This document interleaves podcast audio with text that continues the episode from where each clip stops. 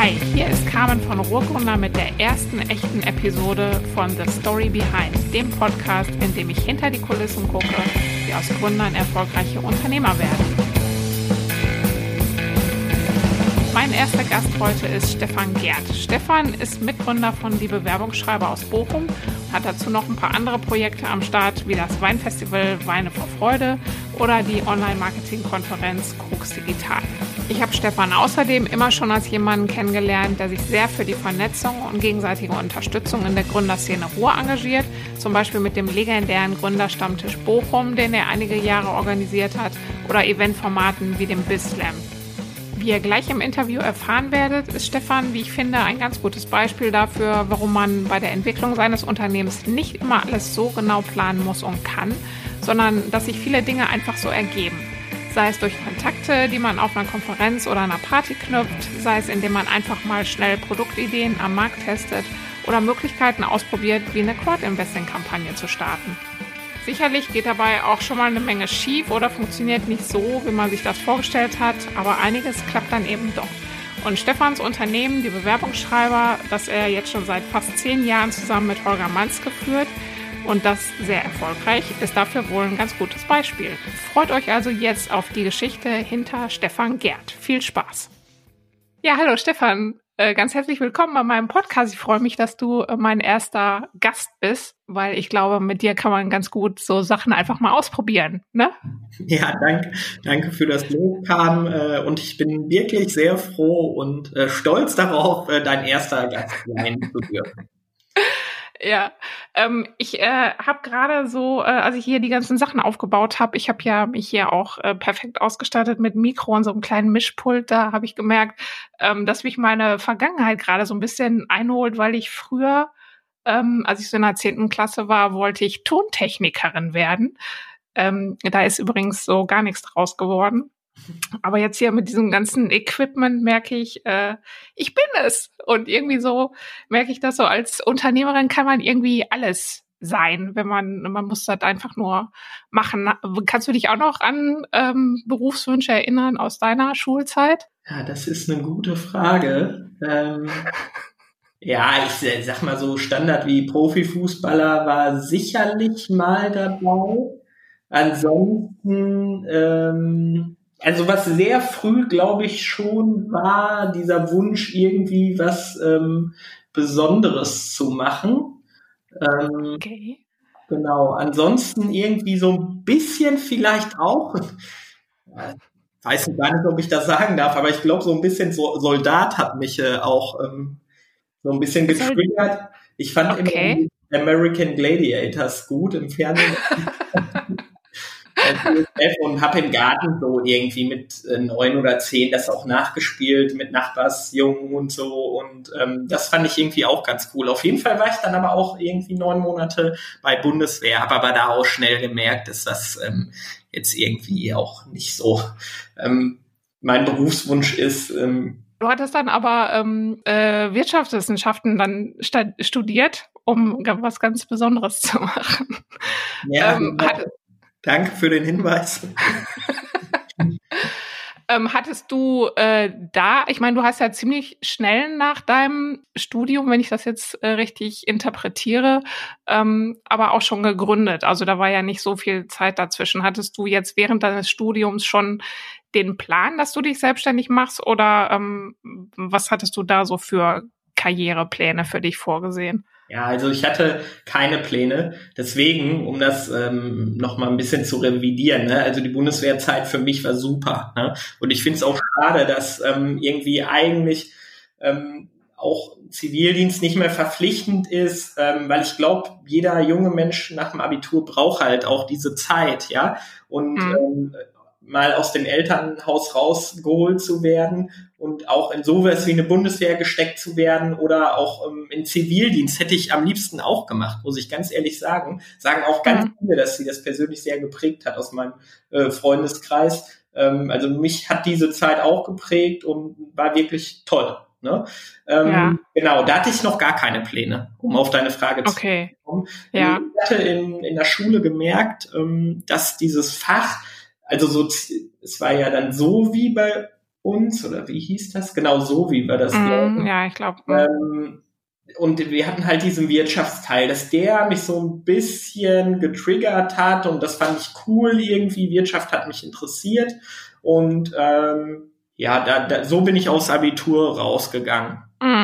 Ähm, ich also, war damals auch Fußballtrainer und so. Das wäre irgendwie so ein Weg vielleicht sogar auch gewesen. Ich hatte schon eine C-Lizenz, sehr jung, schon mit irgendwie 16, die ich dann mit 18 aber erst bekommen habe, ähm, offiziell den Schein.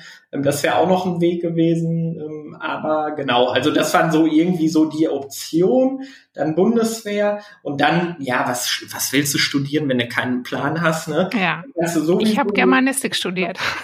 ja, genau. Entweder das oder Wirtschaft.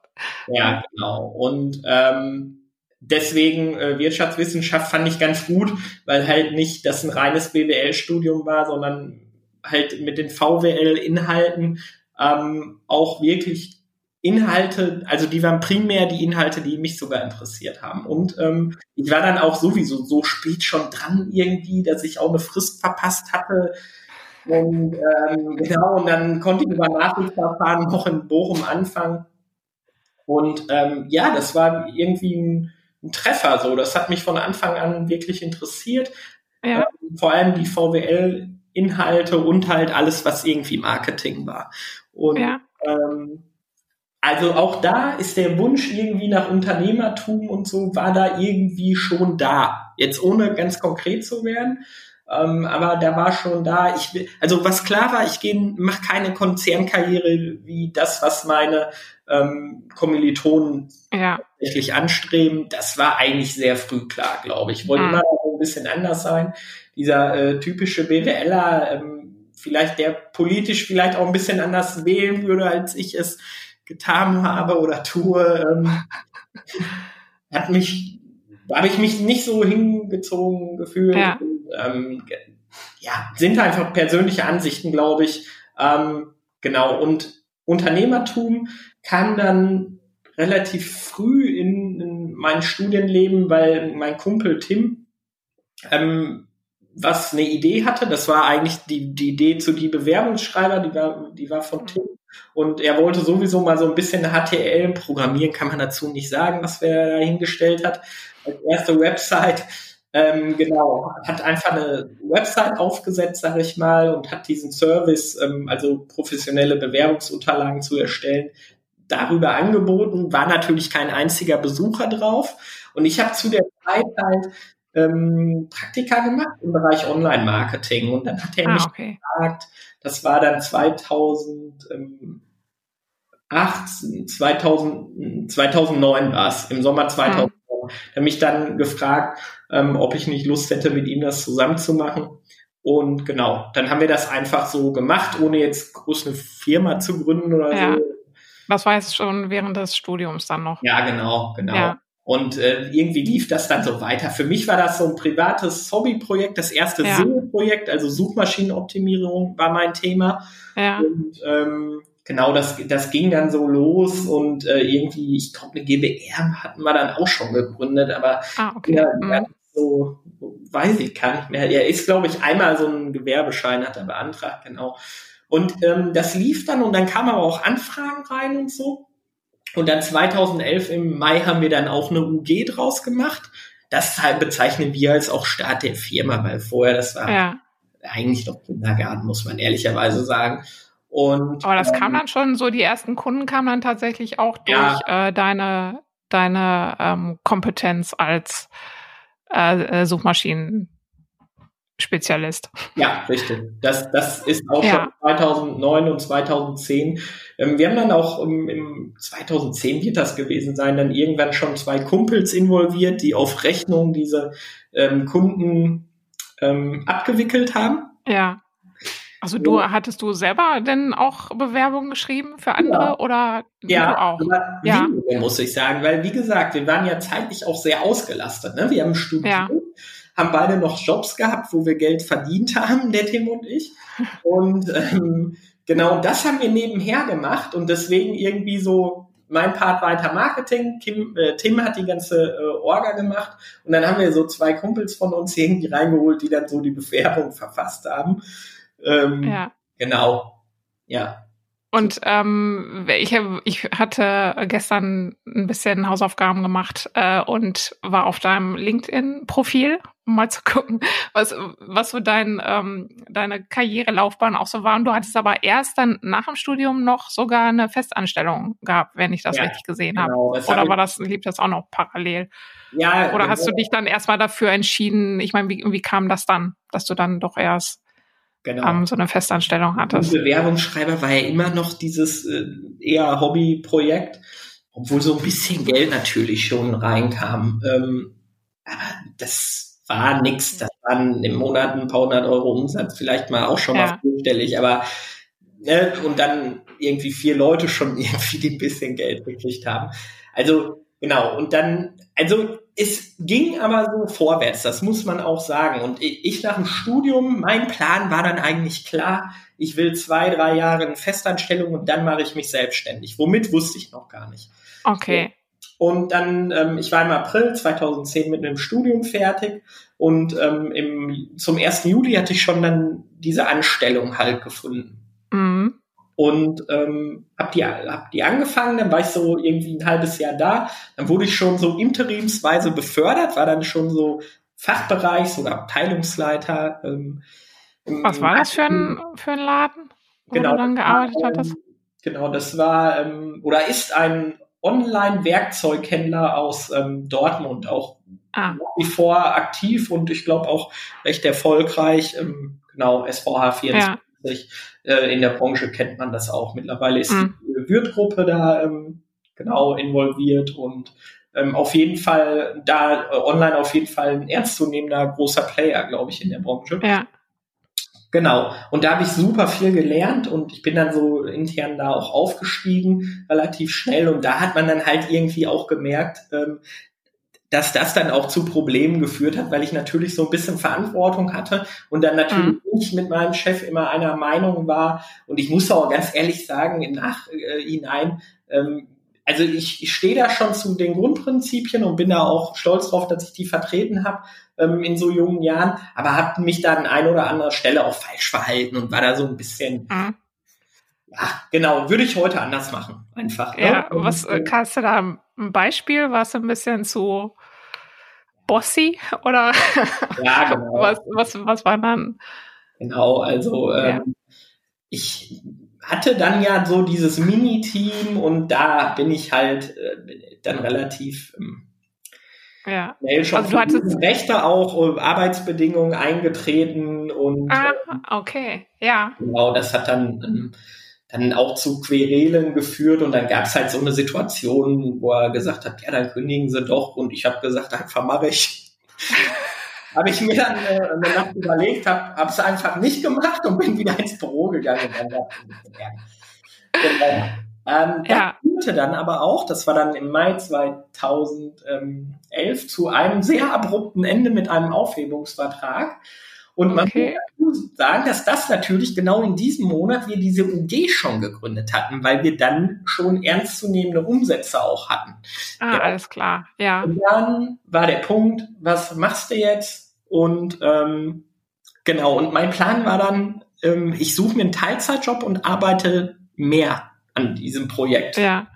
Habe mich dann erstmal arbeitslos gemeldet, habe auch Arbeitslosengeld ähm, bekommen und ähm, ja, habe dann daran gearbeitet und äh, dann natürlich gleichzeitig beworben. Nur, was ich schnell gemerkt habe, war irgendwie so einer, der frisch aus dem Studium kommt und so irgendwie gerade mal noch nicht mal ein Jahr gearbeitet hat, elf Monate waren es. Ja. Ähm, der, der wird jetzt nicht unbedingt direkt genommen, weil ich konnte ja auch keinem erklären so wirklich, warum ich jetzt in Teilzeit arbeiten wollte. Ne? Du kannst ja nicht sagen, ja, ja das ist so für mich jetzt hier Übergang und dann mache ich mich selbst. Also ja, ich konnte das auch schlecht verkaufen irgendwie und ähm, ja. ja, da habe ich jetzt auch irgendwie, da kam dann auch, also ich hatte natürlich Vorstellungsgespräche, aber daran hat es dann auch immer gesch äh, ja, der an dem Punkt hat es gesch ja, okay. Ja. ja. Und ähm, dann waren so während der Monate, dann waren so irgendwie August, September, ähm, da habe ich dann für mich entschieden, komm, ich ziehe das jetzt durch. Das läuft schon ganz gut. Ja, ja. ich habe nichts zu verlieren. Ich habe in einer günstigen Wohnung gewohnt. Ja. Ähm, ja, ne? Ja. Genau. Hattest du, ähm, da, ich meine, du hattest ja, du sagst ja, das, also das lief schon ganz gut und da kamen auch Anfragen, aber ähm, ich meine, hättest du dir wirklich vorstellen können, dass, dass du das in zehn Jahren ähm, immer noch machst? Hast du da wirklich schon so ein Potenzial auch gesehen, dass, dass das jetzt wirklich was ist, ähm, was dich auch so die nächsten zehn Jahre und das ist ja jetzt dann auch schon soweit, ähm, dass sich das soweit trägt? Nein, ich hatte in der Schule, äh, in der, im Studium keinerlei Inhalte, die Richtung Unternehmensgründung oder so gingen. Das heißt, ich habe nie diesen Plan gehabt oder einen aufgestellt, geschweige denn überhaupt einen Businessplan geschrieben bis mhm. zu diesem Zeitpunkt. Wir haben einfach gemacht und ich hatte Bock. Ne? Und ich habe auch während ja. meiner ganzen Anstellungsphase oftmals noch irgendwie zwei, drei Abende die Woche wirklich dann äh, auf der Couch gesessen, ja, und noch irgendwelche mhm. Forenlinks und so aufgebaut. Die Suchmaschinenoptimierer wissen, was ich meine. Ähm, ich habe daran weiter gearbeitet. Ich habe unglaublich ja. viel gearbeitet in, in der Zeit, weil ich ja schon in meinem äh, in meinem Angestelltenverhältnis Überstunden gemacht habe, weil es mir so Bock gemacht hat, halt auch und weil ich ja. äh, Bock hatte und ähm, und unheimlich viel gelernt habe in der Zeit. Und ähm, genau, und dann. Also gelernt vor allen Dingen jetzt auch, was so fachliche Sachen angeht oder halt äh, das, was ja. du gelernt hast, dann auch irgendwie umzusetzen, oder? Genau, genau. Also ja. Maschinenoptimierung war dann gar nicht mehr das wichtigste Thema, aber auch, ich habe mich viel mit äh, Preissuchmaschinen auseinandergesetzt. Das war damals ein Riesenthema. Heute gibt es eigentlich, glaube ich, nur noch Ideale und Google Shopping halt.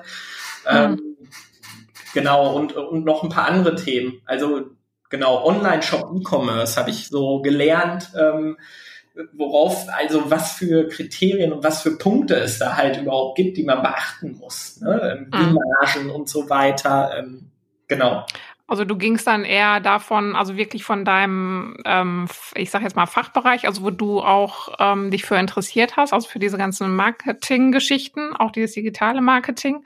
Und ähm, also mehr danach, das auch umzusetzen oder auch am, am echten Projekt auch auszuprobieren, als jetzt ähm, dich, also ich meine, man äh, so als Unternehmer, ich meine, dieses Unternehmersein hat dann ja noch andere Komponenten. Also du gingst mehr so um dieses, äh, ich habe jetzt ein Projekt, ähm, da kann ich jetzt selber Sachen dran ausprobieren und das kann ich jetzt irgendwie vorantreiben, als dieses, was heißt das, ein Unternehmer zu sein. Ja, würde ich, würde ich vielleicht schon sagen, obwohl natürlich irgendwie ein eigenes Unternehmen zu gründen, ähm, da auch, das, das da auch schon ähm, manifestiert war in meinem Kopf, das muss man mhm. sagen. Hattest du Aber irgendwie. Ja, projektgetrieben, das, das kann ja. schon sein. Ja, genau. Hattest du irgendwie ähm, vor, ich meine, äh, Vorbilder aus der Familie? Ich meine, kennst du dieses, äh, gab es bei euch Unternehmer in der Familie? Warst du da irgendwie vorgeprägt oder ähm, hattest du da so gar keinen Zugang zu? Nein, ich bin der einzige äh, männliche ja, Mann in der Familie, der irgendwie äh, Ingenieur ist oder irgendwas ja. Ingenieurwissenschaftliches studiert. Mein Bruder steht kurz vorm Abschluss. Ähm, genau. Ja, also das, äh, das war jetzt auch völliges Neuland für dich. Ja, ja. als ich dann gesagt habe, ich mache mich selbstständig im Sommer, ähm, 2011, meine Mutter ist so durch, ja, von Grund auf ein positiver Mensch, die hat gesagt, ja, mach, ist cool. Ich sag mal so, der Rest der Familie hat jetzt nicht Juhu geschrien, ne? Also, ja. ja. Äh, genau. Wie bist du denn dann so da dran gegangen an, ähm, ans, also eher, also so, ähm, du hast da deine Sachen gemacht, aber ähm, wie hast du dir das vorgestellt, jetzt Unternehmer zu sein, oder hast du dir das gar nicht so vorgestellt und hast einfach hast dich, äh, hast dein Gewerbe angemeldet und hast dann losgelegt? Ja, also am Anfang war es natürlich einfach machen und dann so im Sommer 2011, als dann diese Entscheidung auch ähm, stattgefunden hat oder ich diese Entscheidung getroffen habe, ich will das versuchen, mich, mit damit, mich damit selbstständig zu machen und, und wirklich ein Unternehmen aufzubauen. Ähm, also man muss ja dazu sagen, da waren schon unsere zwei Kumpels involviert, ne? Also schon zwei, mhm. drei Mitarbeiter und Tim und ich waren ja auch zu zweit so. Und dann war es war aber die Situation so, Tim hat dann, war im Traineeship bei RWE und hat dann halt einen Übernahmevertrag äh, auf dem Tisch liegen gehabt. Und für ihn war klar, er nimmt den an. Er hat auch, auch schon richtig gutes Geld verdient. Mhm. Vor allem mit diesem Vertrag dann. Und ich hatte dann zufällig Holger, meinen jetzigen Geschäftspartner, getroffen. Ähm, irgendwie hat mal seine Schwester mich zu einer Überraschungsparty zu seinen Ehren eingeladen. Äh, zu Holgers Ehren? Ja, also okay. ja, genau, ja. anlässlich seines Geburtstages. Und ah ja, äh, ich war dann da und Holger sagte mir, ja, ich habe jetzt vier Monate gearbeitet, der war ein bisschen später fertig mit dem Studium, ähm, habe aber irgendwie äh, gestern oder heute gekündigt. Ne, das war, glaube ich, ein Freitag oder ein Samstag und am Freitag hatte er gekündigt. Und ähm, dann habe ich gesagt, du, ich bin da was am Plan dran. Ähm, guck dir das doch mal an. Und dann hat er wirklich offiziell so ein Praktikum gemacht ähm, in diesem Unternehmen, ja, was der Tim und ich gegründet ja. haben, Nadine okay. und Gerd UG. Ja. Dann haben wir da Vollzeit zu zwei dran gearbeitet und Tim halt noch so ein bisschen.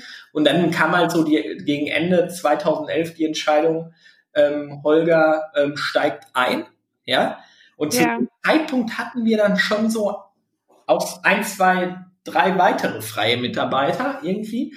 Und ähm, genau, und dann hat ja praktisch Tim die Anteile abgekauft. Und Tim wollte, ja, das war damals die Diskussion, ob er noch irgendwie dabei bleibt, aber irgendwie haben wir uns dann darauf geeinigt, dass er ganz rausgeht. Äh, ja. Fand ich irgendwie auch fairer, weil er hat euch schon richtig gutes Geld verdient und wir irgendwie noch gar kein Gehalt bezogen.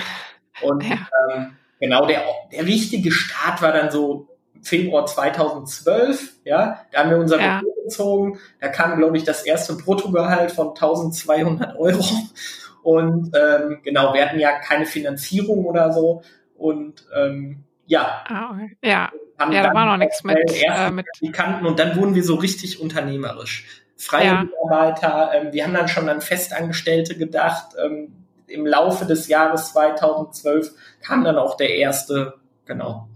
Ja, wie, ähm, also habt ihr euch, ihr beide euch dann, Holger und du, ähm, dann zusammengesetzt und auch überlegt, wie ziehen wir das jetzt auf? Habt ihr da ähm, dann schon eher so, ich weiß jetzt, also Businessplan kann ich mir bei euch jetzt nicht so vorstellen, aber irgendwie so doch schon so einen Plan gemacht, wie ihr euch auch ähm, vielleicht eure die äh, die äh, Aufgaben unter euch aufteilt. Hattet ihr da irgendwie euch Gedanken gemacht, wie ihr das jetzt aufziehen wolltet? Das ergab sich einfach, weil mhm. ich ja sowieso Marketing und eher ähm, auch andere Schwerpunkte im Studium hatte und schon die, auch aus den Stärken heraus ergab sich das, weil er die Rolle vom Team übernommen hat, so Organisation, ja. Buchhaltung, alles möglich und ich habe halt Marketing gemacht. Er hatte dann auch die eine oder andere Bewerbung natürlich auch geschrieben, das habe ich davor auch schon mal gemacht gehabt. Ähm, und wir haben aber lustig, dass du das sagst. Wir haben dann sogar einen Businessplan geschrieben, aber auch nur, um am Senkrechtstarterwettbewerb teilzunehmen. Ah, ach so, genau. da habt ihr auch teilgenommen. Ja, das wusste ich gar nicht. Das ja. Auch, das auch zu diesem Zeitpunkt, das war dann Ende 2011, Anfang 2012, ja. gut für uns war, um überhaupt mal für uns so ein bisschen ähm, unternehmerischer und so planungsmäßiger da dran zu gehen. Ne? Ja. Aber letztendlich haben wir den nur für den Wettbewerb geschrieben. Trotzdem war das auch gut für uns. Und wir sind ja auch, der äh, war scheinbar auch nicht gut, weil wir sind ja nicht unter die ersten zehn dann gekommen. Und, äh, dann irgendwie vor zwei Jahren aber den äh, Innovations- und Wachstumspreis ähm, für wachstumsstärkste Unternehmen aus dem Senkrechtstarterwettbewerb erhalten. Das war dann ganz witzig. Ja. ja. Ja, also ähm, hat sich einfach auch vieles so beim, ähm, beim Machen ergeben. Also man muss gar nicht immer alles so äh, perfekt durchdenken. Das äh, klappt dann auch schon mal so. Oder man muss vielleicht auch einfach dann den Mut haben, äh, das einfach schon mal so anzugehen. Ne? Ja, genau. Also so handeln wir heute noch. Und wir haben auch in den letzten Jahren immer so gehandelt, wenn wir so neue Ideen hatten oder so, haben wir die immer so lean, schnell, möglichst schnell ähm, getestet und sind dabei unglaublich oft auch auf die Schnauze gefallen. Ähm, mhm. Der Nachteil davon ist so ein bisschen, ähm, den sehe ich heute, wenn du ein Produkt nicht jetzt so genau durchplanst und es noch nicht so richtig geil ist, verfälscht das oftmals deinen Test und du gibst vielleicht zu schnell auf. Ne? Ja. Daraus haben wir dann auch gelernt. Aber grundsätzlich bin ich ein Verfechter von schnell eine Idee oder ein Produkt am Markt testen. Mhm. Ja. Äh, wie war das denn jetzt mit Bewerbungen? Ich meine, das war ja jetzt gar nicht äh, deine ursprüngliche Idee und mhm. ähm, Bewerbungen schreiben ist ja jetzt auch nicht so was, äh, was man jetzt so gerne macht. Also äh, jetzt so, so ein Thema, wofür man jetzt so brennt. Ja. Ne? Weißt du, was ich meine? Ja. ähm, wie äh, da, war das irgendwie mal hinderlich für dich? Weiß nicht, wie das bei Holger ist. Wahrscheinlich auch jetzt nicht so sein Lieblingsthema, aber dass man halt so ein Produkt hat, ähm, dass man ja auch irgendwie verkaufen muss, wofür man sich dann ja auch irgendwie interessieren muss. Ähm, wie war das denn so für dich, für euch? Oder war das nie so ein Problem? War das einfach, ich meine, das ist euer Produkt und dann machen wir da was draus? Ja, also Grund, eine, eine Grundvoraussetzung oder eine sehr gute Grundvoraussetzung für eine Gründe, für eine Gründung ist natürlich eine Leidenschaft für ein bestimmte, für ein bestimmtes Thema oder, oder man kennt, erkennt irgendwie ein Problem, ja, und äh, mhm. merkt, da gibt es keine Lösung für am Markt und ich gründe darauf basierend ähm, ein Unternehmen. Das, das ist schon richtig. Meine Leidenschaft war eher wirklich SEO, also Online-Marketing, Suchmaschinenoptimierung. Mhm. Ne? Also das muss man wirklich sagen. Ähm, und nicht das Produkt. So, und mhm. ähm, natürlich hatte ich auch nicht diese ähm, Idee dafür, ja, ursprünglich, ne? Aber ich habe war natürlich in der absoluten Frühphase dabei, um, um diese. Ja, ja, nee, das wollte ich jetzt auch gar nicht, aber so, dass eben. Hm. Ja, aber da gebe ich dir recht, das war bei uns nicht so. Ähm, diese Leidenschaft für das Produkt oder für den Markt, ja, ähm, entsteht natürlich dann mit der Zeit auch durch das Know-how, was man sich aufbaut. Ne? Mhm. Und, ähm, heute ist es zum Beispiel irgendwie, sehen wir halt auch den, den ganzen Bewerbungsmarkt. Also die, das, das ist noch nicht zu Ende. Ne? Also dieser mhm. Markt mhm. existiert eigentlich so, das, so wie die Bewerbung heute funktioniert.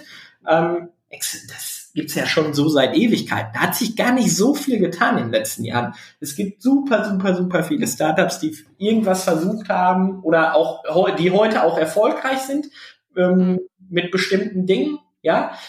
Aber selbst ein Zing oder ein LinkedIn hat diesen Bewerbungsmarkt in dem Sinne noch nicht übernommen, ja. Mhm. Ähm, und ähm, wir ähm, arbeiten natürlich daran und wollen ihn mitgestalten, dass es auch noch, noch eine bessere Lösung gibt als Du schreibst eine Stelle auf, ja, ähm, mhm. bewerben sich 200 Leute und du lädst dann fünf ein und einer wird's, weil das ist unheimlich kostenintensiv und kostet unheimlich viel Zeit, ja. Und mhm. ähm, also da in diesem Markt gibt's noch so viel Potenzial, es besser zu machen. Ähm, aber an sich eine Bewerbung in dem Sinne, also dass ein dein, ein Mensch, ein Arbeitgeber signalisiert, ich bin der Richtige für den Job und ich möchte diesen Job haben, weil ich da Bock drauf habe, das wird auch in Zukunft so sein. Mhm. Genau. Und deswegen, aber um auf die Frage zurückzukommen, ähm, da merkst du jetzt vielleicht auch schon, ähm, ja. dass sich da natürlich auch eine, eine, Leidenschaft entwickelt hat für diesen ja. Produkt und ähm, für das Produkt. Und es ist halt, was wir machen, ist einfach geil. Ja, mhm. weil wir bringen Leute in Jobs, in ich vermeide diesen äh, Begriff Traumjob, weil das weiß man auch von vor, voraus. Mhm. Aber in, ne, also wir bringen die Menschen ähm, in ihre Wunschposition, ja, und die sind ja. dankbar. Das kann man in unseren ähm, Bewertungen sehen, die öffentlich sind, ja. Mhm. kann man daran sehen, was wir direktes an, dem Feedback, was wir direkt vom Kunden bekommen und natürlich auch in Kundenumfragen, die wir nach einem halben Jahr noch machen oder so, ne? wo mhm. Leute sich einfach bedanken, ähm, weil sie sagen, ey, ich habe diese Stelle bekommen und das ist geil in, in, dem Unternehmen und das ist natürlich toll, das ist natürlich ein Antrieb. Mhm. Ne? Also ja. die Leidenschaft hat sich bei uns äh, so ein bisschen mit der Zeit entwickelt. Ja, wie seid ihr denn, ich meine, wie geht man an die Entwicklung jetzt von so einem Produkt dran, wenn ihr selber für euch ja gar nicht so unbedingt die Bewerbungsschreiber seid? Also ihr musstet euch ja nicht so viel bewerben. Ähm, wie geht man dann daran, halt äh, auch wirklich so ein ideales Produkt zu schaffen oder auch eben dieses ähm, ähm, ja das, was eben gebraucht wird oder was viele vielleicht auch nicht leisten können, ähm, dass man das eben in so ein Produkt gießt. Wie äh, macht ihr das kontinuierlich? Ähm, pr probiert ihr da Sachen aus? Äh, setzt ihr auch neue Trends in dem Bereich? Wie geht ihr da so dran?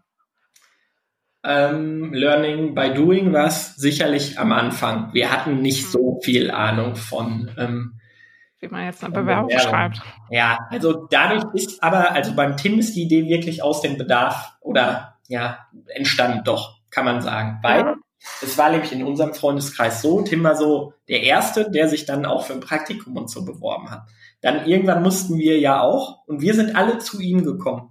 Tim, helf uns. Ah, okay. Ja. Und so ist die Idee entstanden bei ihm. Ne? Ja. Also, gerade ich, der ihn sehr früh konsultiert hat, ähm, hat ihn da, glaube ich, dann auch so in dem Moment ein bisschen draufgebracht, das zu machen. Ähm, genau, oder diese Idee zu haben. Das war Learning by Doing. Ne? Also irgendwie ja. selber lesen, ein Buch lesen. Damals hat man wirklich noch Bewerbung des so gelesen, ähm, ja. auch im Netz gesurft und so. Ähm, und irgendwann ähm, fängst du an irgendwie, naja, wie gut sind wir eigentlich? Der Kunde sagt zwar, bin ich zufrieden mit, ne? Und mhm. sehen die Sachen auch noch nicht so cool aus. Also das Thema Bewerbungsdesign kam auch durch einen Zufall in unser Unternehmen, weil ich Ende 2011, ja, da war ich ja mhm. schon so Richtung Unternehmertum gepolt, ähm, habe ich eine Konferenz besucht, die Entrepreneurship Summit in Berlin. Ja, der mhm. ist sehr, sehr geprägt. Ja, auch, auch heute fahre ich da noch super gerne hin. Letztes Jahr konnte ich leider nicht, aber dieses ja, Jahr. Ist das die von dem Fallteam? Genau, richtig. Ja. Ganz, mhm. ganz äh, tolle Konferenz. Ähm, super, echt. Und äh, die, die gibt dir so viel Motivation. Und ich habe damals ähm, auf dem Klo jemanden kennengelernt, und wir kamen irgendwie ins Quatschen und der hat gesagt, du musst dich mit meinem Freund, mit dem ich hier bin, mit meinem Kumpel Jakob unterhalten, ja? Weil der hat da so eine, eine, so eine Idee, man könnte, müsste ja Bewerbung viel besser ausdesignen, ja? Und mhm. dann kam halt, ähm, kam der Kontakt zu Jakob, der heute Gesellschafter ist, schon seit ein paar Jahren bei uns, äh, ja. ja, im Unternehmen und der nach wie vor in Berlin sitzt. Ähm, Genau, und, und der hat das Thema Bewerbungsdesign, was bis heute so ein bisschen so ein USP von uns ist, weil wir halt die ersten waren, die Design in Word umgesetzt haben. Weil es ah, kein okay. Programm ist. Ja? Nein. Und, äh, genau. Und, ja, das wollen wir hier auch nochmal sagen. Word ist kein Designprogramm. Genau. Und ähm, ja, das war dann schnell so ein USP und ne, und ja, so, so kommt man da, kommt man da weiter. Und dann hast du irgendwann angefangen, auch Kundenumfragen einfach zu machen, um zu gucken, naja, wie mhm. geil ist das Produkt wirklich, ne? Auch ja. so mit, ähm, wurdest du ins Vorstellungsgespräch eingeladen und so, ne? Ja, okay. Ähm, mhm.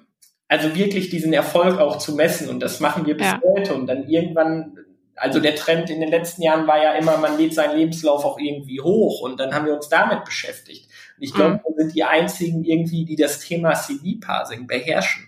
Ne? Also wenn man von mhm. uns einen Lebenslauf bekommt, dann kann man sicher sein, sehr, mit sehr hoher Wahrscheinlichkeit, dass der sehr gut ausgelesen wird, maschinell auch. Ne? Ah, okay. Mhm.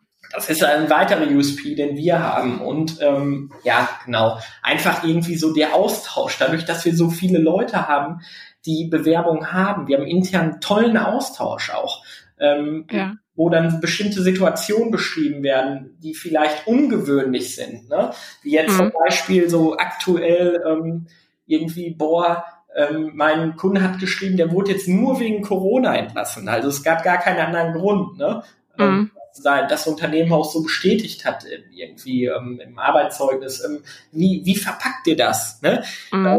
letztendlich ist, ist es auch kein guter Grund, ja, beim, bei der Bewerbung irgendwie zu sagen, ja, ich wurde wegen Corona entlassen und deswegen bewerbe ich mich bei Ihnen. Das ist so notlagemäßig, ne? Das will ein Unternehmen ja. natürlich auch nicht hören.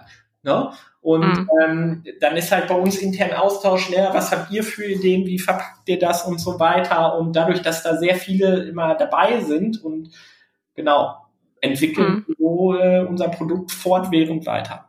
Ja, also das ist dann wirklich so, ähm, so ein kontinuierlicher Prozess. Also es, äh, oder sammelt ihr die Ideen irgendwo? Habt ihr da irgendwie so ein Sicherlich System auch. Und wir haben auch eine standardisierte Einarbeitung, die auch, wo die Dokumente auch immer wieder fortwährend überarbeitet werden. Mhm. Ähm, aber ähm, genau, wir haben zu verschiedenen Themen verschiedene ähm, Gruppen und auch Themen wiederum und Aufgabenlisten und Aufgaben angelegt. Wir nutzen Protonet als Tool. Ähm, genau. Und so, so, so, genau, das, das wird dann einfach diskutiert. Ja. Mhm. Und dann werden die Einarbeitungsdokumente auch immer wieder überarbeitet in regelmäßigen Abständen und so entwickelt sich das immer weiter. Mhm. Und das äh, funktioniert tatsächlich dann auch so. Ja. Also, dass ihr das wirklich so kontinuierlich, und das sind ja so Klassikeraufgaben, die man dann gerne auch schon mal schleifen lässt. Gerade solche ähm, Dokumente zu aktualisieren, stelle ich mir vor. Ja, oder? Gebe ich dir recht, aber nein, also das passiert schon. Aber da, mh, mm, ähm, wie, du hattest gesagt, dass ihr euch ähm, ähm, oder hauptsächlich auch selbst finanziert habt, also auch durch, ähm, durch eure Umsätze dann. Ja. Äh, und irgendwann habt ihr euch aber auch dazu entschieden, ähm, eine Crowd-Investing-Kampagne zu starten. Ähm, ist jetzt, war jetzt dann irgendwann im Nachhinein auch nicht so dein Lieblingsthema, glaube ich. Ne? Aber ähm, wie, was, was war da so der Hintergrund oder warum hattet ihr jetzt da den Bedarf gesehen, dass ihr noch Kapital reinholen wolltet? Also grundsätzlich war das Thema 2013, 2014 so sehr heiß. So Crowd Investing, Crowdfunding war, war so ein heißes Thema in der Gründerszene und ähm, Leute, also jetzt irgendwie normaler Arbeitnehmer hat, dadurch, dass es dann auch in der Presse war und so, hat auch gesehen, okay, das könnte eine Investmentmöglichkeit für mich sein. Ne? Mhm. Ähm, Deutschland ist natürlich eher ein risikoaverses Land irgendwie, das sieht man ja in der Aktienquote und so. Aber irgendwie dieses Thema war dann in der Presse und es gab Seedmatch ähm, irgendwie nach Deutschland gekommen, ähm, Companisto ähm, und dann noch die eine oder andere Plattform und wir haben halt diesen Marketing-Aspekt dahinter gesehen. Ja, also ah, okay. Mhm. Kapital nicht das brauchten wir eigentlich nicht. Ähm, das ist trotzdem sehr gut, weil dazu komme ich dann gleich noch. Ähm, genau. Und wir haben dann eine Kampagne gemacht. Wir haben aber gesagt, so viel Geld brauchen wir jetzt auch nicht. Ne? Und wir haben dann eine Kampagne mit Mindestsumme von 25.000 Euro ähm, gestartet und ähm, maximal hätten wir 75.000 Euro eingenommen. Das haben wir nicht ganz geschafft. Wir haben dann, glaube ich, so 67.000 Euro eingenommen. Mhm. Genau. Und wir haben aber wirklich, das hatte Marketinggründe, weil wir gesagt haben, naja, unsere Dienstleistung, ja, die mhm. ist nicht so bekannt. Nicht jeder weiß, dass man sich seine Bewerbung schreiben lassen kann. Es ist heute anders. Ja, heute ist der Markt schon mhm. größer, obwohl es auch heute noch nicht jeder weiß. Aber wir haben damit versucht, so ein bisschen Aufklärung zu betreiben und natürlich auch Presse zu bekommen und ähm, dadurch auch Backlinks sogar aufzubauen. Und das hat auch wirklich gut funktioniert. Ähm, wir haben das mit der Plattform Fansas gemacht. Das hat gut, gut, gepasst, auch von der Philosophie und so. Es gibt schon Unterschiede ähm, in den Plattformen. Ähm, also da muss man hingucken, mit welcher Plattform man das macht. Und das hat mhm. gepasst. Und die waren äh, direkt begeistert. Dass, also die Hürde war nicht groß, da aufgenommen zu werden.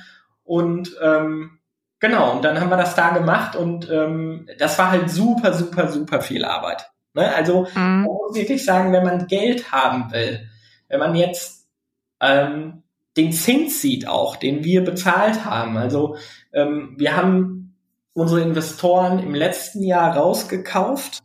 Also wir haben das äh, Angebot schon Ende 2018 abgegeben, abgewickelt, mhm. wurde es dann irgendwie äh, ich glaube, letztes Jahr, ziemlich genau vor einem Jahr, ein bisschen früher, März, April, bin mir nicht mehr ganz sicher. Okay. Und ähm, mit 40 Prozent. Ne? Ähm, mhm. Das war schon ein Batzen Geld. Also wenn man den Zins sieht, ein Kredit, ja, gerade mhm. in den letzten Jahren, wo die Zinsen halt niedrig waren, muss man wirklich sagen, ähm, ja, von einer Investmentlogik her oder von einer ja, Geldbeschaffungslogik her, ähm, war das jetzt nicht so ein kluger Schachzug. Ne? Mhm. Und es war auch unheimlich viel Arbeit, schon die Kampagne und so weiter. Aber dieser ja. Marketing-Effekt, ja, der ist kleiner ausgefallen, als sie uns erhofft hatten. Das muss man wirklich sagen. Aber ähm, wenn man so die Presse sieht und so, wir waren dann irgendwie dadurch auch äh, erste Mal in der Bildzeitung. Ähm, genau. Ja. Und dann, wenn du in der Bildzeitung bist, ist natürlich, hast du noch den einen oder anderen Artikel und Interview und so. Das war schon ganz gut. Ja. Ja. ja. Aber ähm, ist jetzt. Genau, was gut war, zu dem Zeitpunkt mhm. wirklich, dann hast du auf einmal ähm, also wir haben die erste Tranche, noch nicht das ganze Geld, aber wir haben dann so 55.000 Euro im, ja, die Kampagne war dann im, im Sommer 2014, ich glaube Ende August oder im September hatten wir, haben wir dann das Geld, also die erste Tranche überwiesen bekommen, das waren 55.000 Euro.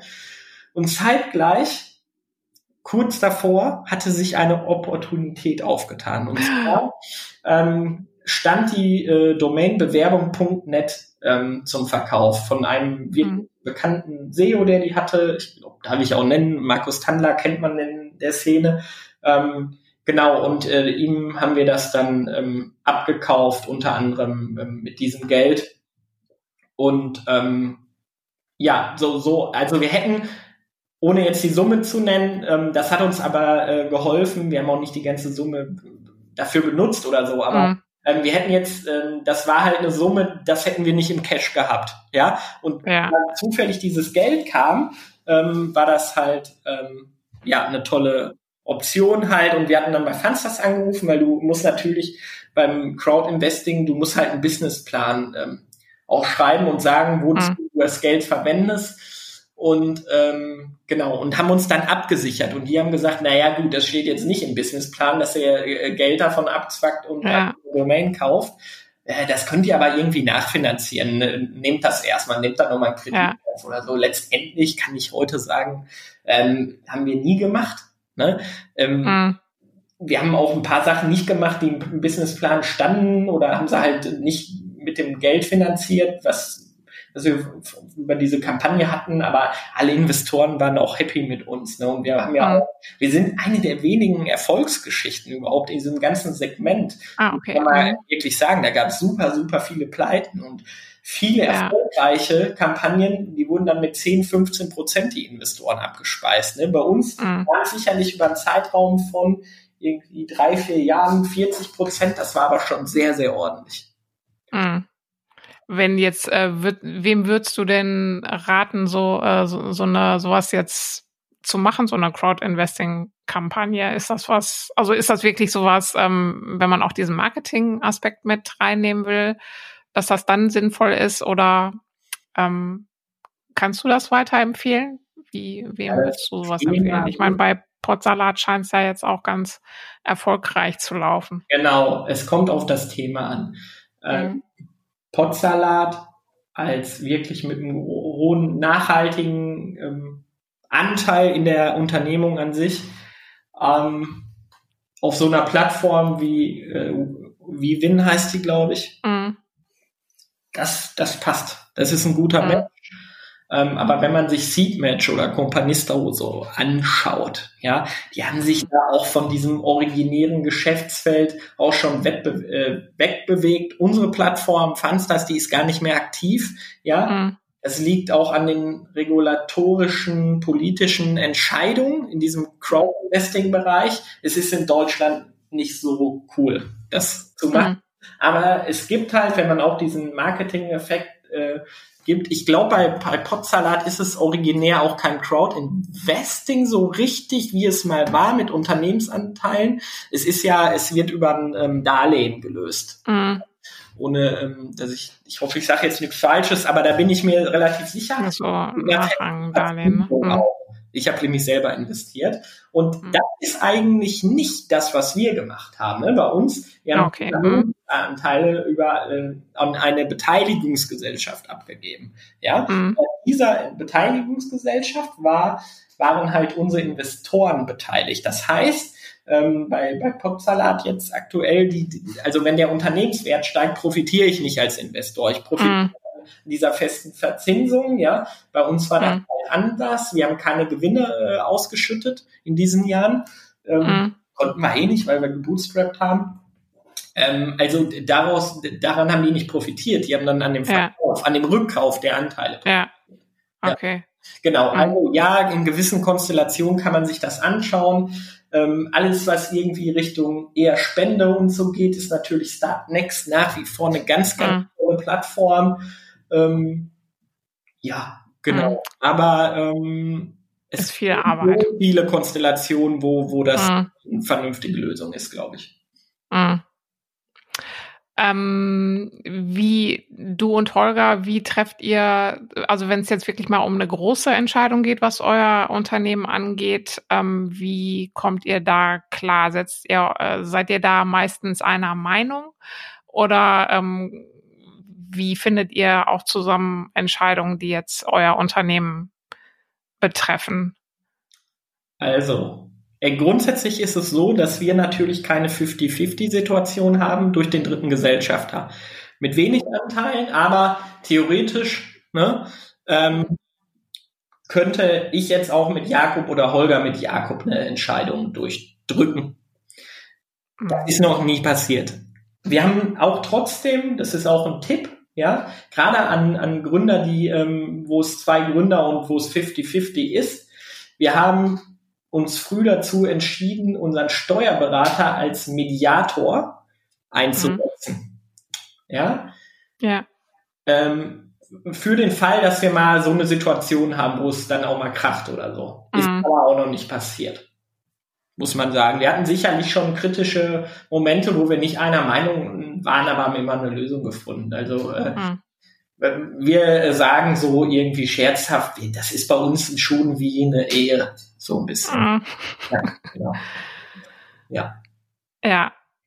Aber da schon irgendwie auch ähm, eine, eine Absicherung, irgendwie, wenn es dann wirklich mal persönlich wird oder so, dass da jemand dann so eine genau. neutrale Instanz dazwischen ist. Genau, haben wir, aber wie gesagt, ja. ähm, da, ja. also das mussten wir bisher noch nicht in Anspruch nehmen, ja. aber haben das früh festgelegt, auch im, im Gesellschaftervertrag. Ja. Genau. Wenn, wenn man jetzt äh, sich dein LinkedIn-Profil nochmal genauer anguckt, ich meine, da sieht man auch, dass du, du machst ja nicht nur die Bewerbungsschreiber, du hast ja noch ein paar andere Sachen am Start. Ähm, oder ihr probiert ja sowieso auch immer irgendwelche neuen Plattformen oder Ideen aus und ähm, zwei Dinge, die da jetzt äh, auch schon länger stehen und ja auch immer noch aktuell sind, sind ähm, einmal das äh, euer Weinfestival, was da jetzt auch noch auch aktuell ist, gerade Weine vor Freude und ähm, Koks Digital. Wieso hast du oder wie kommt das, dass du jetzt so mehrere Sachen am Start hast, die auch eigentlich sehr unterschiedlich sind? Weil es sind ja eigentlich ähm, alles unterschiedliche äh, Dinge, um die es da geht. Wie hat sich das bei dir so rauskristallisiert? War dir die Bewerbung nicht genug? Warst du nicht genug ausgelastet oder hast du sonst keine anderen Hobbys oder wie kam sowas zustande? Ja, das ist eine gute ähm, Frage. Also beim erst kam ähm, ja, erst, also diese zweite Firma, die wir gegründet haben, die hieß zu dem Zeitpunkt Go Between Digital GmbH, sollte eigentlich eine Online-Marketing-Agentur Tour sein und da haben wir relativ schnell gemerkt, irgendwie, also ich habe auch für mich gemerkt, ich will nicht B2B-Vertrieb irgendwie machen, äh, Kampagnen verkaufen. Wir waren damals, mhm. äh, ein Gesellschafter war dabei, der irgendwie so ähm, ähm, im Realtime-Bidding-Sektor unterwegs war, da haben wir unseren Kunden auch was angeboten und so und da haben wir schnell gemerkt, das ist nicht so unser Ding. Die Agentur hatten wir im Mai 2013 gegründet und zum gleichen Zeitpunkt hat unser äh, Geschäftspartner, der Olli Sopalla in der Firma, Vino Lucion gemacht, dieses Weinfestival. Heute heißt es Weine vor Freude, das Unternehmen. Das, mhm. Also die, die, Marke ist Weine vor Freude und das Unternehmen heißt auch Weine vor Freude GmbH. Ach so, okay. Mhm. Genau. Ähm, genau, der hatte äh, mal im Juni 2013 das erste Mal Vino Lucion gemacht und hat mich da schon gefragt, ähm, du, Stefan, willst du nicht dabei sein? Da können wir ja auch nochmal eine neue Firma draus machen. Ich will das nämlich aus meiner Firma ähm, rausziehen, das Ding, weil ich da jemanden auch brauche, der digital, ähm, von digitalen Ahnung hat, also so von mhm. Marketing und so weiter. Genau, und ja, dann haben wir äh, irgendwie noch mit anderen versucht und so weiter und äh, wollten dann irgendwie 2014 eine neue Firma gründen und irgendwie haben wir dann gesagt, boah, mit diesem ganzen Agenturgeschäft, das machen wir nicht mehr weiter. Ne? Mhm. Ähm, und in die Firma holen wir dieses Projekt Weine vor Freude, hieß es da, glaube ich, noch gar nicht. Erst Vino Lucion, dann Weine vor Glück, jetzt Weine vor Freude. Mhm. Ähm, genau. Und dann haben wir auch, habe ich noch gesagt, Olli, lass uns das mit Holger machen. Wir haben das dann 2014 einmal so zusammen gemacht. Irgendwie ähm, und haben gemerkt, so, boah, wir brauchen einen, der die Finanzen im Blick hat, weil wir haben schon wieder kein Geld verdient. ähm, genau. Und dann haben wir nach zweiten, zwar nach dieser zweiten Auflage ähm, irgendwie Holger da gesagt, komm, lass uns das zusammen machen irgendwie und ihm diese Firma holen. Genau, und dann war dann diese Firma, diese Go Between Digital GmbH, dann schnell nur noch dieses Projekt. Ja, ja. das kam so, Olli, die originär die Idee hatte Olli beziehungsweise seine heutige Frau Tina, die hatte, ähm, also Olli kam mit einem Weinhändler damals aus Wuppertal mit einem Befreundeten auf die Idee, irgendwie dieses Thema Wein im Ruhrgebiet, da, wenn man jung ist, hat man da keine Kontaktpunkte zu. Ne? Also mhm. Wein mögen, ja. kaufen Wein irgendwie im Supermarkt, weil es vielleicht billig ist oder so. Und, und in den Weinanbauregionen ist es ja so, dass ähm, du mit 16, 17, 18, du wächst mit Wein auf und hier mit Bier halt. Und das wollten wir so ein bisschen aufbrechen. Und äh, diese Idee hatte er und hat dann dieses ähm, diese Veranstaltung gemacht und ich war auch selber Gast, hatte ihm eh schon ein bisschen geholfen in der Online ähm, Werbung, sage ich mal. Und ähm, genau, und ich fand das total geil. Ne? Ich fand mhm. das total cool. Und ähm, ja, also muss man auch ehrlicherweise sagen, studentisches Publikum, eher weiblich, ähm, mhm. unglaublich viele hübsche Studenten. ähm, das war wirklich eine coole Veranstaltung und äh, ich fand, ich kam gerade so zu diesem Weinthema auch, ne, so privat. Ja. Ähm, heute trinke ich sehr, sehr, sehr gerne Wein. Und bei mir war es gerade so erst der Startpunkt auch, ne? Ähm, so ja. ein Glas Wein zu trinken oder so. Und äh, ich sage immer gerne, ich war dem Alkohol nie ganz abgemalt. Äh, abgemalt. Also ich hatte vorher im Studium für die Fliegebrauerei und so gearbeitet. Ne? Also ja. war ich schon beruflich irgendwie ähm, zum Thema Alkohol Kontaktpunkte da. Und genau, dann kam halt rein und ähm, ja, Bock, einfach Bock drauf. Deswegen haben wir das ja. gemacht. Holger hatte auch voll Bock drauf. Ähm, genau. Und das Schöne war einfach und ist auch heute noch, es ist eine Abwechslung zum, also heute jetzt gerade in Corona nicht, aber es ist mhm. eine Abwechslung, zu deiner normalen Arbeit, weil du halt Live-Events machst und nicht ja, ja. am Computer sitzt. Ja. ja. Du siehst endlich mal irgendwie dein Produkt, weil da live Menschen sind und da live was passiert. Deswegen, es war für uns immer mehr ein Hobbyunternehmen, muss man ehrlicherweise sagen. Ist es bis ja. heute auch noch. Es ist immer ein untergeordnetes Projekt, aber es hat immer unglaublich viel äh, Spaß gemacht und wir haben da immer Leidenschaft auch reingesteckt. Ne? Ja. Und dann, um den Kreis zu schließen, irgendwann, wir sind immer gerne zu Konferenzen auch gefahren im irgendwie nach Berlin und Hamburg, OMR und so weiter. Und irgendwann 2015 war das, glaube ich, saßen wir mal, ich glaube, in München, Bits and Brezels. Ähm, da kam schon die Idee, warum gibt's sowas irgendwie nicht im Ruhrgebiet? Und dann haben wir gesagt, haben wir mal gegoogelt, was kann man im Ruhrgebiet äh, ähm, besuchen? Warum fahren wir immer nach Hamburg, Berlin, München und so weiter? Mhm. Mit noch einem anderen Kumpel, mit dem Jan. Ähm, und dann haben wir irgendwie gesagt, Mist, es gibt nichts, deswegen fahren wir immer nach Hamburg, Berlin. äh, genau, und Köln, ähm, lasst uns selber eine Online-Marketing-Konferenz äh, aufziehen und dann haben wir das äh, mit Koks Digital dann auch 2016 ähm, gemacht. Genau. Mhm. Das sind ja, ich meine, äh, so Events zu machen, äh, weiß ich ja auch aus eigener Erfahrung, ist aber jetzt auch nicht so ohne. Also da ist man ja auch ähm, das ist auch sehr viel Arbeit. Ähm, wie haltet ihr denn die Dinge dann alle so auseinander? Also wenn Cooks Digital, dann Weine vor Freude, es war ja jetzt auch jedes Jahr und äh, dann euer eigenes ähm, Business jetzt auch noch, also Bewerbungsschreiber, wie ähm, wie kriegt ihr das gedengelt, dass ihr das alles äh, ja, dass ihr irgendwie äh, den lenkt ihr dann den Fokus wirklich mal nur eine Zeit auf Weine vor Freude oder wie funktioniert das so im Arbeitsalltag? Ja, also grundsätzlich der Fokus sollte immer der Firma liegen, wo wir unser Gehalt beziehen. Also bei den Bewerbungsschreiber, das ist auch so, aber du hast natürlich Phasen vor einem Weinfestival, ähm, das dieses Jahr jetzt natürlich auch nicht stattfindet, dass du den Fokus mal wirklich auch mal in der Kernphase dahin lenkst. Ne? Mhm. Wir hatten aber auch immer gutes Personal, ähm, früher Nadine, jetzt Lina und so, die da ähm, super viel wegrocken einfach und wir dann so sagen, das, das, das muss, also wir so die Aufseher sind und sie dann umsetzt.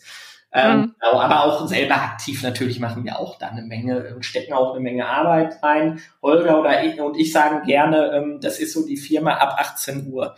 Ja, halt viel, viel Arbeit.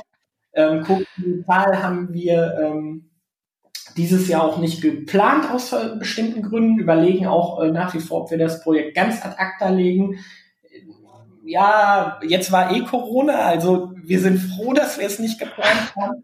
Ähm, genau, da haben, wir, da haben, wir, da haben wir schon sehr viel Zeit dann auch mal vier, sechs Wochen lang reingesteckt, muss man sagen. So ein Event, so eine Konferenz ist dann noch mal eine Nummer krasser als mhm. ein, ähm, ich sag mal, eine Messe oder so ein Festival.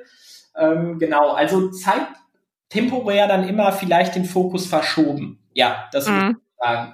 Ähm, wenn ich jetzt so das Retro-Perspektive sehe, ähm, bis heute dieses, wie man ein Unternehmen aufbauen sollte, wie zum Beispiel der Stefan und der Daniel das bei Employer gemacht haben, wirklich mhm. dann ganz konkret auf dieses Unternehmen äh, konzentriert, hochgezogen, Exit gemacht, jetzt das neue wieder to mit totalem Fokus ähm, aufgezogen. Mhm. Ja, das können wir halt irgendwie nicht, Holger und ich. Also das, wir müssen. Wollt oder wollt ihr nicht? Weiß ich nicht. Wir haben es auf jeden Fall bisher noch nicht so gut hingekriegt. Ja. Aber wir fokussieren uns schon auch ähm, besser mittlerweile. Ja. Ja. Ähm, äh, heißt das dann, also wenn du das jetzt so sagst, dass ihr das noch nicht so hingekriegt habt, ähm, ist das, äh, ist das irgendwie ein Problem oder fühlt sich das irgendwie noch nicht so richtig an? Oder ähm, ja. habt ihr, meinst du, dass du dich da jetzt noch irgendwo hin weiterentwickeln willst oder wie, was, was ja, macht das also mit Fokus? Äh, Richtung äh, Fokussieren ist halt ein Thema, was sicherlich schon besser geworden ist, aber da müssen wir natürlich irgendwie auch noch ähm, stärker hin. Ne? Mhm. Und ähm, jetzt gerade bei, bei in, in, der Krisensituation halt, die wir aktuell durchlebt haben, auch wir, ähm, da ist, glaube ich, vielen Unternehmen so gegangen, dass sie den Fokus so ein bisschen verloren haben und tausend Sachen gleichzeitig oder kleine, kleinere Projekte, die zwar alle auf die Firma einzahlen, aber irgendwie so angestoßen haben. Ne? Wenn ich bei uns in der Szene rumgucke, hier in Nine Elements, Sebastian irgendwie, äh, der hat auch tausend Sachen gleichzeitig gemacht. Ich kann, kann noch einige Beispiele, äh, könnte ich noch auf, auf mhm.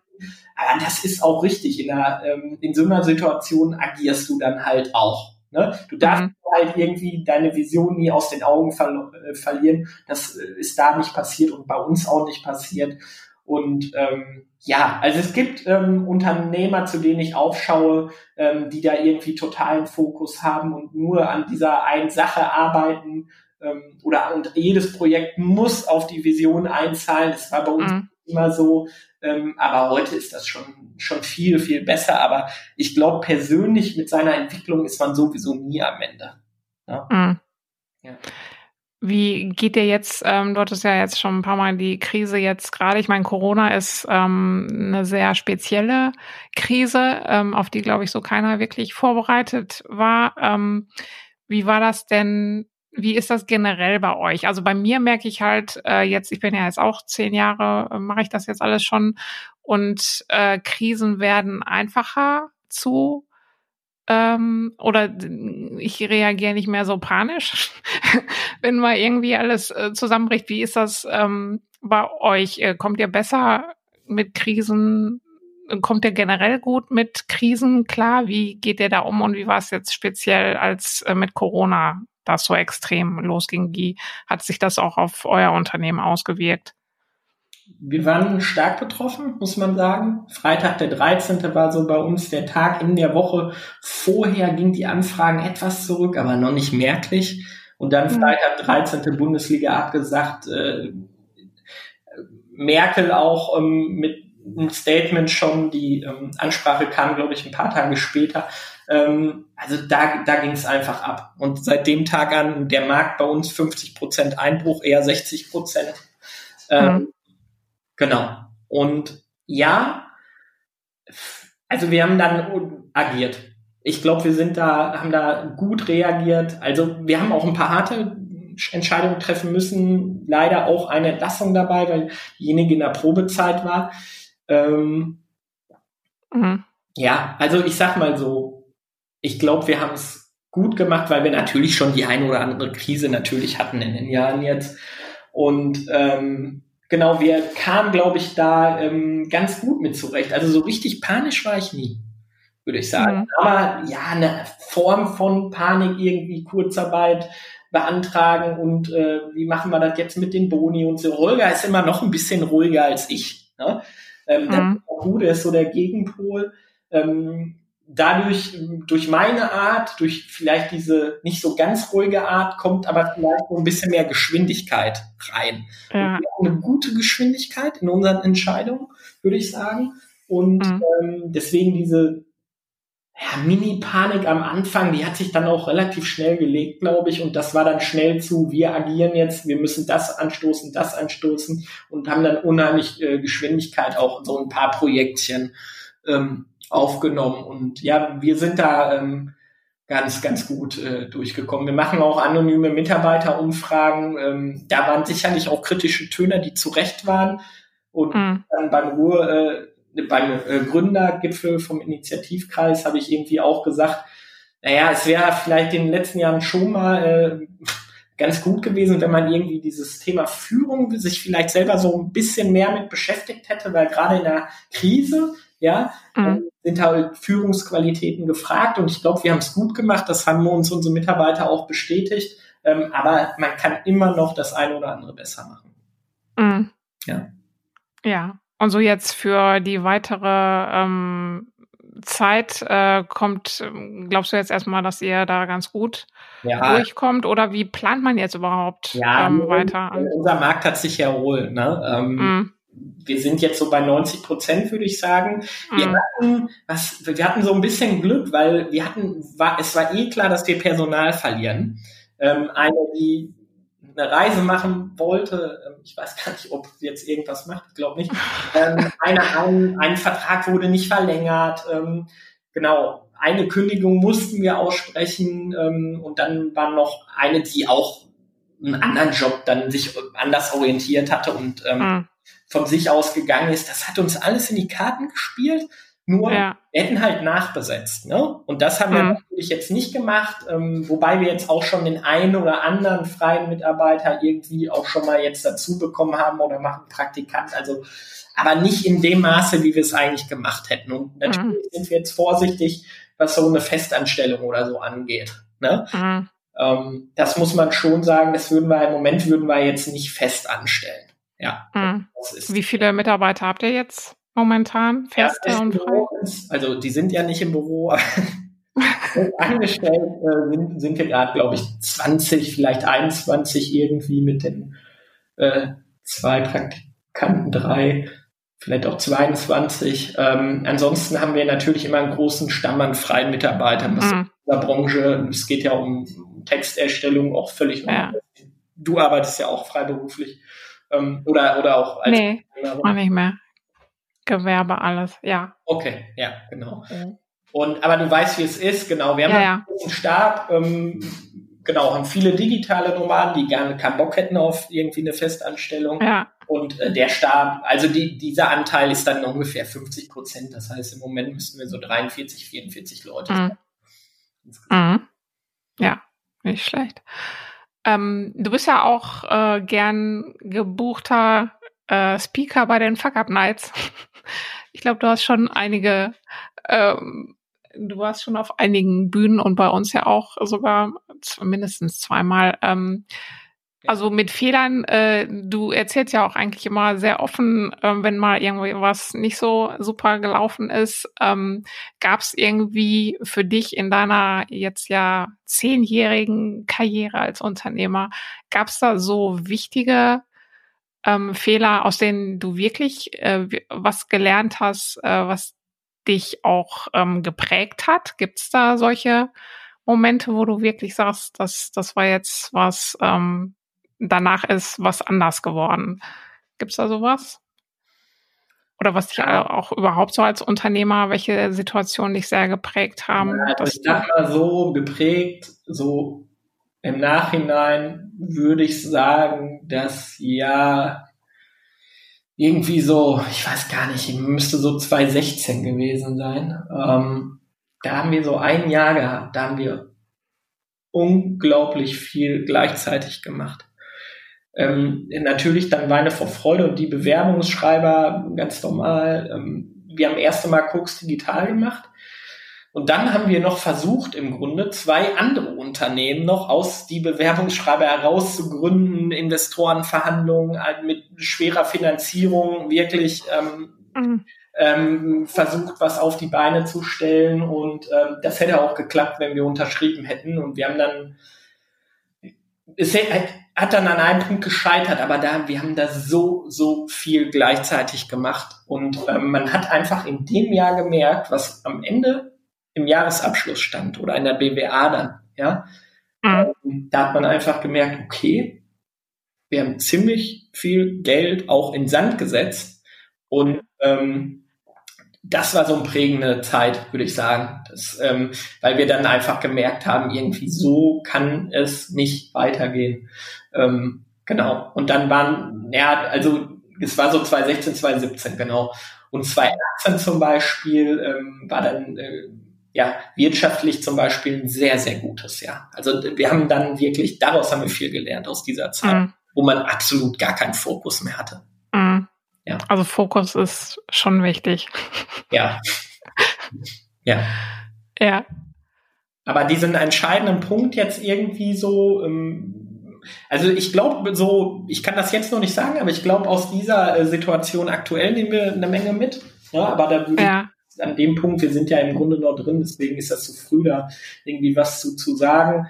Ähm, ansonsten habe ich jetzt nicht so diese, diese eine Geschichte, wo ich sage, das, das hat ähm, mich unternehmerisch ähm, so mega geprägt oder so. Mhm. Sind eher ganz, ganz viele kleine Momente und ähm, so eine Entwicklung, ein Prozess. Ja. Was, äh, was macht denn für dich heute Unternehmer sein aus? Oder was äh, macht dir auch? Ich meine, warum, warum machst du das? Das, was macht das? Was ist das? Also was ist die Faszination? Ähm, ich glaube, es ist eher so ein privates Ding, auch irgendwie persönlich, weil ich mich natürlich ein erfülltes Leben führen möchte. Und das tue ich damit mit dem, was ich ähm, tue. Mhm. Und ähm, mir macht das unheimlich ähm, viel Spaß einfach. Ne? Mhm. Und, ähm, alles das, was ich tue. Und sicherlich ist so jetzt so ein Punkt mit 36, dass man, ähm, du hast ja gesagt, zehnjährig, ja, pff, ne, ist auch schon nur so, ich würde sagen, so richtig ist es erst neun Jahre Unternehmertum. genau. Ähm, ich runde auf. Ja, ja, alles gut. Äh, und ähm, klar, jetzt ist, ist man, man ist nicht mehr 27, wo so scheißegal, so irgendwie 1200 brutto, boah, voll geiles Gehalt. Ne? Also, mhm. ähm, genau, natürlich guckt man jetzt auch irgendwie, also ich hätte sicherlich in den letzten Jahren anders mehr Geld verdienen können, ähm, was jetzt ne, also du guckst halt schon, ja, die Zahlen müssen auch stimmen, ne? Ja. Ähm, genau, man möchte auch sein Gehalt bekommen. Wir haben jetzt sicherlich auch da nochmal irgendwie nicht unerheblich verzichtet irgendwie. Ähm, aber boah, was macht Unternehmertum aus? Ähm, ja, also ich, mir macht das unheimlich viel Spaß, äh, das, was ich tue. Ähm, sicherlich ist dieser ähm, Aspekt irgendwie auch was Sinnvolles zu tun. Ja, also mhm. sinnstiftend unternehmerisch tätig zu sein. Also ich möchte gerne auch nochmal irgendwie so ein richtiges Social Startup gründen. Das werde ich in, hoffentlich in den nächsten Jahren noch tun. Ähm, okay. Genau. Ja, es ist halt, hat halt mehr Raum eingenommen in dem, was wir tun. Ähm, es ist auch heute sicherlich uns wichtiger. Also ich glaube, wir waren früher oder vor ein paar Jahren noch wesentlich zahlenfokussierter und jetzt steht sicherlich so der Mensch und auch unsere Mitarbeiter viel mehr im Vordergrund für uns. Ne? Mhm. Ähm, weil irgendwie, das, das ist einfach super wichtig, weil wenn sich alle wohlfühlen, ähm, also ist unsere Auffassung, und wenn jeder gerne seiner Arbeit nachgeht, dann ist man einfach viel besser in dem, was man tut. So, Punkt. Und ähm, das sind so Komponenten, die jetzt ähm, irgendwie stärker geworden sind, äh, so mit der Zeit. Ja. Ja. Machst du irgendwann Feierabend? Ich meine, lässt du auch mal Unternehmen Unternehmen sein? Ähm, oder ist, bist du so einer, der das auch alles mit nach Hause nimmt? Oder hast du, ja, hast du Hobbys? Problem. Spielst du noch Fußball? Ja, ja, klar. Alte Herren mittlerweile. Ähm, ja, genau. Also das war sicherlich mal eine Zeit lang ein größeres Problem. Ähm, so, ja. da habe ich alle mit nach Hause genommen, würde ich sagen. Ich hatte dann auch eine äh, Phase, dann, ich sag mal, wo du nicht in einer Beziehung bist oder so, wo du eigentlich echt im Grunde äh, immer im Kopf irgendwo arbeitest. Mhm. Also grundsätzlich lässt sich diese diese Trennung natürlich nicht ziehen komplett. Ne? Also ja. muss man sagen typisches Beispiel gestern irgendwie, ähm, ich war dann noch nach der Arbeit irgendwie Fahrrad fahren, eine Runde. Was heißt eine Runde? Also 23 Kilometer oder so, glaube ich. Ähm, genau, und äh, bin dann nach Hause und dann habe ich halt irgendwie auch nochmal eine WhatsApp von Holger bekommen, weil wir bei gestern Produkt bei Beine für Freude noch abends oder Newsletter rausgehauen haben. Und war da ein Produkt schon im Grunde ausverkauft und so, das hat gut funktioniert und dann ja hast du natürlich auch noch mal kurz telefoniert und die eine oder andere WhatsApp oder so, das machst du auch abends und mhm. dann äh, auch irgendwie äh, Vivi, meiner Freundin, erzählt irgendwie noch und so. Also ich berichte auch schon oft zu Hause mhm. äh, über ähm, die, die Themen, die tagsüber irgendwie ja. waren. Ja, ja, oder auch irgendwie. Aber das ist jetzt nichts, äh, was irgendwie ähm, jetzt Probleme macht oder sowas, nee, dass du jetzt sagst, nee, ich muss auch mal abschalten oder sowas. Das ist eine gute Balance, glaube ich, im Moment. Ja. Ähm, sicherlich finden manche das, wie, also wenn du dann irgendwie morgens oder abends beim Sport irgendwie dann halt auch schon irgendwie in den Arbeitsmodus kommst, indem du irgendwie so, so Podcasts hört, die businessorientiert sind oder so, ne? Ähm, ja. Ja, ist das Arbeit oder nicht? Ich finde das cool mir macht das Spaß, aber manchmal ist das dann auch so, wo ich dann sage, okay, nee, jetzt heute joggst du mal irgendwie nur durch den Park und nimmst mal die Geräusche der Vögel auf oder so. Ne? Also Natur in mich auf, ähm, weil jetzt, ich erkenne das, glaube ich, mittlerweile ganz gut, wo sie der Punkt bei mir ist, ja. immer irgendwie nicht noch irgendwie ähm, oder oder über private Finanzen nachdenken oder so. Jetzt ja. irgendwie so wo kann ich investieren oder so. Also jetzt ist man wirklich rein, ähm, rein irgendwie ja. Sport angesagt oder so. Ich glaube, äh, mittlerweile muss ich echt sagen, ähm, habe ich mich da ganz gut äh, im, im Griff, ja. Ja. Muss man lernen. Schön. Danke, Stefan. Cool. Das war The Story Behind mit Stefan Gerd. Vielen, vielen Dank für eure Zeit und fürs Zuhören. Mehr Infos und Links zu dieser Folge findet ihr in den Show Notes auf rohrgründer.de-podcast. Die großartige Titelmusik stammt übrigens von der Dortmunder Band Los Dos Terados. In der nächsten Episode spreche ich mit Philipp Schur. Philipp hat vor ein paar Jahren die Online-Vermittlung für Pop-Up-Stores Brickspaces mitgegründet und ist jetzt dabei, sein neues Startup Melon aufzuziehen. Ich würde mich sehr freuen, wenn ihr nächste Woche wieder dabei seid. Bis dahin.